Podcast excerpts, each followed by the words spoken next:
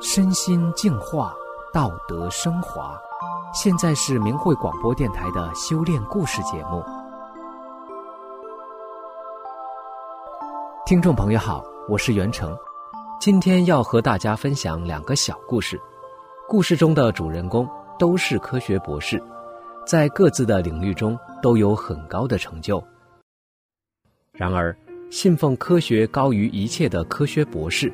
却对修炼产生了兴趣，这是怎么回事呢？让我们一起来听听他们的故事。第一个故事是走出人生的迷宫，讲的是清华大学博士虚银的人生转折。大学毕业后，出于对自然科学和探究未解之谜的热爱和兴趣。我前后考入了两个大学继续深造，最后在北京清华大学获得博士学位。由于出色的学业和被认可的人品，我被留在清华大学任教。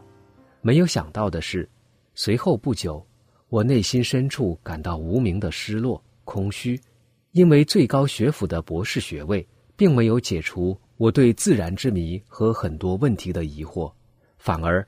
对当今科学知识了解的越多越深入，就越看出科学理论的缺陷及其对自然规律解释的牵强和漏洞百出。自然科学理论在对真实大千世界真理的探索中，显得那么渺小、浅白和无奈。再看看我周围的人，常常为了自己的名利去伤害别人，这使我陷入更加困惑之中。我时常在校园里惆怅地徘徊着，看着逝去的时间，生命好像在白白的流失。就在这时，也就是一九九五年五月的一天，我在清华校园宿舍旁晨练的场地，发现有一些人在义务教法轮功。他们得知我对气功感兴趣，就给了我一本《中国法轮功》。我读完后，内心受到很大震撼。我之前接触过多种气功，也看过很多气功书，感觉内涵都差不多。而这本书里面所谈到的，是那些气功书从来都没有讲过的。我急于了解更多，第二天一早又去晨练的场地，得到了大法书《转法轮》。当天一口气读完，我的心好像一下从长久以来很多困惑的沉重负担中解脱出来。无论是对自然科学未解之谜的疑问，还是对人生的困惑，都得到了明确的解答。特别令我惊讶的是，读完《转法轮》的当天，我多年来由于紧张的学习和工作压力造成的失眠症也不翼而飞了。我是一个热衷于自然科学、受过严密思维逻辑训练的知识分子，不会盲从和轻易的相信什么。李洪志师傅在《转法轮》里讲述的内容，结合了现代科学的一些知识和现象，却远远超越现代科学的范畴。书中用最浅白的语言，从告诉我们如何做一个好人开始，逐步的让我们知道了精神境界与道德水准的提高，与身体状况改善的关系。修炼法轮功不仅仅是练动作。更重要的是，要在平时的生活和工作中，按照真善忍的要求，规正自己的思想和言行，在矛盾中克制自己，找自己的不足，淡化对利益的追求。在修炼的实践中，我惊奇地发现，每次再去读《转法轮》，就又有了新的认识。我读了这么多年书，从来没有像读《转法轮》这样，内心会不断的受到强烈震撼。我开始明白了，《转法轮》是一部非同寻常的著作，其中的内涵和高深的道理，是要通过身体力行的修炼实践，才能理解更深一层。不断按照书中要求的真善忍去做，又会有更深更广的内涵展现出来，真是美妙至极。从《转法轮》一书中，我逐渐的理解了精神、道德与物质的统一。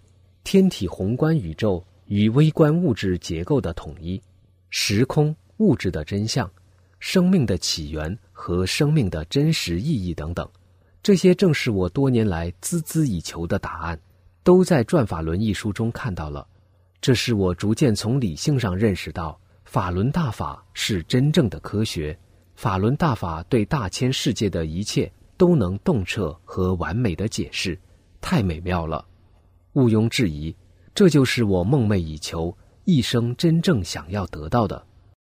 修炼法轮大法以后，我对事物的认识、对世界的看法。对人类社会、历史以及生命意义的理解完全变了，那是一个全新的视野，一种理性升华和智慧提升后的认识。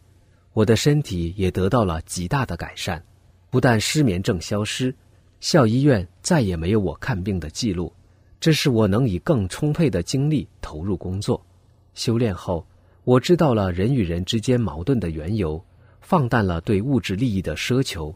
心态越来越平和，也更愿意无条件的帮助他人，受到同事们的好评和学生们的尊重。再看，原来觉得如此复杂多变和不可捉摸的人世间，是那样简单和清晰。我的心渐渐的从纷乱困惑变得平静和坦然。我不再为逝去的时间感到痛苦了，因为我找到了真理。李洪志师傅每次讲课从来没有讲稿，一讲就是几个小时。讲课内容被出版成书，发现书中的文字几乎完全是从师傅讲课录音中抄录下来的。我在大学教书已经有十年之久，完全清楚教师的讲稿、教材和书籍是怎样出来的，那都是呕心沥血、艰苦努力的结果。即使是最著名的教授专家也不例外。而师傅这种讲课成书的方式，从来都没有听说过，这是怎样的智慧啊！不仅如此，李洪志师傅在随后的讲课中越讲越高深，涉及体系范围越来越广袤宏大，从不可思议的宏观到不可思议的微观，内容连贯而完美。师傅经常都从不同的角度讲，无论从哪个角度讲的内容，都可以互相解释和验证。太不可思议了！试想一下，近代和当今有哪一个顶尖科学家能做到这一点？到一九九九年，中共迫害法轮功之前，清华大学的很多知识分子都在修炼法轮大法。清华校园内的练功点有九个，练功者达数百人。第二个故事是生命中最重要的决定。讲的是一位加拿大生物学家的人生经历。我在青少年时就摒弃了一切宗教，将科学作为我的世界观。在大学时，我发现自己对生态学、进化和自然保护特别有兴趣，于是选择了生物学作为专业。我获得了丰厚的研究奖学金，在自己的兴趣领域建立了良好的关系和合作。找到了理想的野外研究场地，并且开始为博士课题在马达加斯加进行实地调研，一切都在朝我希望的方向发展。可是，命运之神对我并没有继续青睐。从马达加斯加回来之后，我开始感到虚弱、抑郁。一段时间后，我做简单事情的能力都在逐步退化。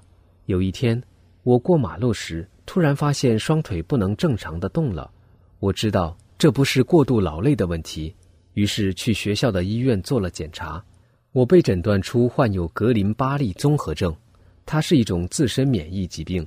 患病的初期会感到下肢无力、麻木，之后上肢和脸部肌肉也会出现同样的症状，最后吞咽和呼吸困难，直至危及生命。艰难的治疗了六个月。我对医院的治疗已经不抱希望了。我知道，我曾经相信的科学已经救不了我。我回到大学城，在那里，我碰到了一位老熟人，他曾经探索过很多东方修炼功法。他给了我一张光盘，说那里面的内容帮助他治愈了慢性疲劳综合症。我永远也不会忘记第一次观看那个录像的情形。那是一个教授法轮功打坐练功的录像。经过半小时试着模仿练习后，我头一次感觉身体开始好了一些。我太开心了，我读了法轮大法的著作《转法轮》，虽然里面有很多中国传统文化的东西，让我起初感到有点难以理解，但当我每天坚持练功时，我感觉好多了。终于有一天，我意识到我的反射恢复了。反射恢复意味着我的病症在练功后神奇的消除了。这样坚持了几个月后，我回到神经科医生那里做体检。我永远不会忘记医生的话：“恭喜你，你完全缓解了。”我解释不了，但不论你在做什么，请继续做。还有，开始练功大约一个星期，我开始讨厌香烟的味道。一段时间后，酒精的味道我也受不了了。事实上，师傅的转法轮里描述了这两种状况，只是我之前没有预料到真会发生这样的事。就这样，我戒了烟酒。